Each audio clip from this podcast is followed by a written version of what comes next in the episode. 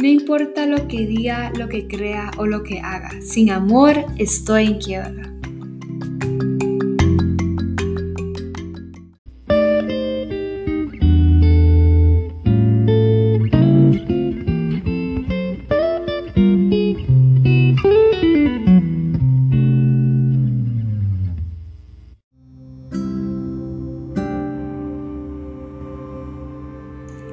Qué gusto tenerte aquí. Y antemano te quiero pedir disculpas por si me trago, pero hoy voy a estar hablando del corazón. Y hoy quiero comenzar con la vida consiste amar. Y como Dios es amor, Él nos va a enseñar cómo amar en la tierra. Hay un versículo que dice, porque la ley se resume en este mandamiento, amarás a tu prójimo como a ti mismo. Y amar no es fácil, pero lo bueno es que tenemos toda una vida para aprender y Dios quiere que amemos a todos, pero en especial a los miembros de su familia. Y dice, de este modo todos sabrán que son mis discípulos, si se aman a los unos a los otros. Dios quiere que que miren a los creyentes, que nos miran a nosotros y que digan, wow, ellos se tratan con amor y no solo eso, pero ellos están construidos del amor de Dios. Y el amor no se puede aprender solo. No puedes encerrarte en tu cuarto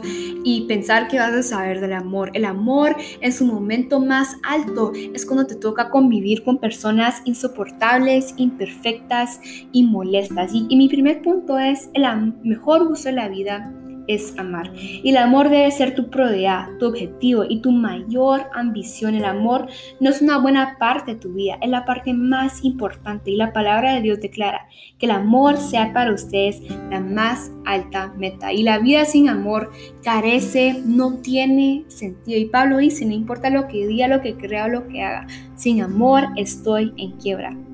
Y algo que me pareció súper interesante es que cuatro de los diez mandamientos se refieren a nuestra relación con Dios, mientras que los seis que restan se tratan de nuestra relación con las demás personas, pero los diez tienen que ver algo con relaciones y posteriormente Jesús resumió lo que más le importa a Dios en dos afirmaciones, amar a Dios y amar a los demás y dijo, ama al Señor tu Dios con todo tu corazón, este es el primero y el más importante de los mandamientos y el segundo se parece a este, ama a tu prójimo como a ti mismo y después de aprender a amar a Dios, que la oración, aprender a amar a los demás debería ser nuestro segundo propósito en la vida y ¿Por qué le ponemos tan poco coco a las relaciones?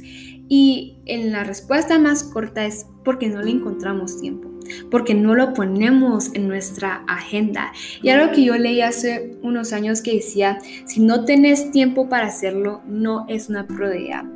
Y quiero que pongas un paréntesis en esa idea porque lo voy a hablar así eh, en un ratito. Y también quiero que sepas que el amor dura para siempre. Y otra razón por la que Dios nos manda a hacer el amor una meta es porque es eterno. Y, y dice, ahora pues permanecen estas tres virtudes, la fe, la esperanza y el amor. Por las más excelentes de ella es el amor. Y el amor deja un legado. El impacto más perdurable que puedes dejar en la tierra es el trato que tuviste con las personas, no tu riqueza o tus logros.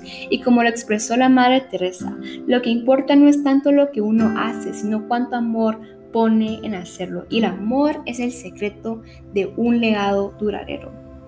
El amor también será la norma para evaluarnos. En el cielo Dios no nos va a pedir que le contemos sobre nuestra carrera profesional, nuestra eh, cuenta bancaria, nuestros pasatiempos. Él va a revisar cómo tratamos a las demás personas y en especial a los necesitados. Y cuando nos transfieren a la eternidad vamos a dejar todo y lo único que nos vamos a llevar encima es nuestro carácter. Y por eso la Biblia dice, en Cristo Jesús lo que vale es la fe que actúa mediante el amor. Y con esto en mente, yo te recomiendo que te despiertes en las mañanas, te arrodilles y y ores, Dios, haga lo que haga hoy. Quiero asegurarme de dedicar tiempo a amarte y amar a los demás.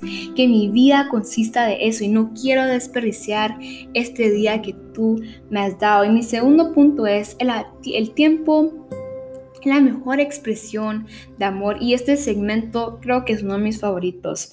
Y cuanto más tiempo le dedicamos a algo, más evidente y más valor tiene para nosotros. Por ejemplo, si nosotros nos dedicamos mucho tiempo en cocinar, eso significa que cocinar es, es, lo valoramos mucho. Si nos gusta dibujar, significa que dibujar lo valoramos mucho. Y si quieres conocer las prioridades de una persona, fíjate en cómo usa su tiempo. Y el tiempo es el regalo más preciado que tenemos porque es limitado. No es como que te puedes subir en la página de tío y claro y pedir una recarga por más internet. El tiempo se termina.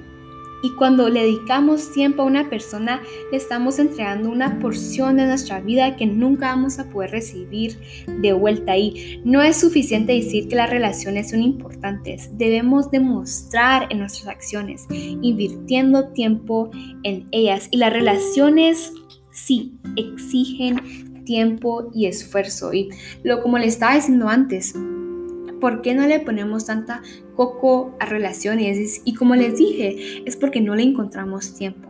Pero cuando nosotros buscamos tiempo, apartamos tiempo, le estamos diciendo a la persona, hey, yo te valoro, yo te estoy dando mi tiempo. Y Jesús nos dio un increíble ejemplo. Dice, estén llenos de amor hacia los demás. Sigan en este ejemplo de Cristo, que nos amó y nos entregó en sacrificio a Dios por nuestros pecados. Y amar es entregarse, dejar de lado mis preferencias, comodidad, objetivos personales, seguridad, dinero, energía y tiempo para el beneficio de la persona. Y nuestro tercer y último punto es, el mejor momento para amar es ahora. Y la Biblia repetidas veces menciona este punto, que siempre que tengan la oportunidad, hagan bien a todos, hagan el bien, aprovechen al máximo cada momento que tenemos. ¿Y por qué este es el mejor momento para expresar nuestro amor? Porque no sabemos cuánto tiempo vamos a tener en esta oportunidad y las circunstancias cambian, las personas se mueren, los hijos crecen y no hay garantías para el mañana. Si quieres expresar tu amor, más vale que lo hagas ahora. El mejor uso que le puedes dar a la vida es amar. La mejor expresión de amor es el tiempo y el mejor momento para amar es ahora.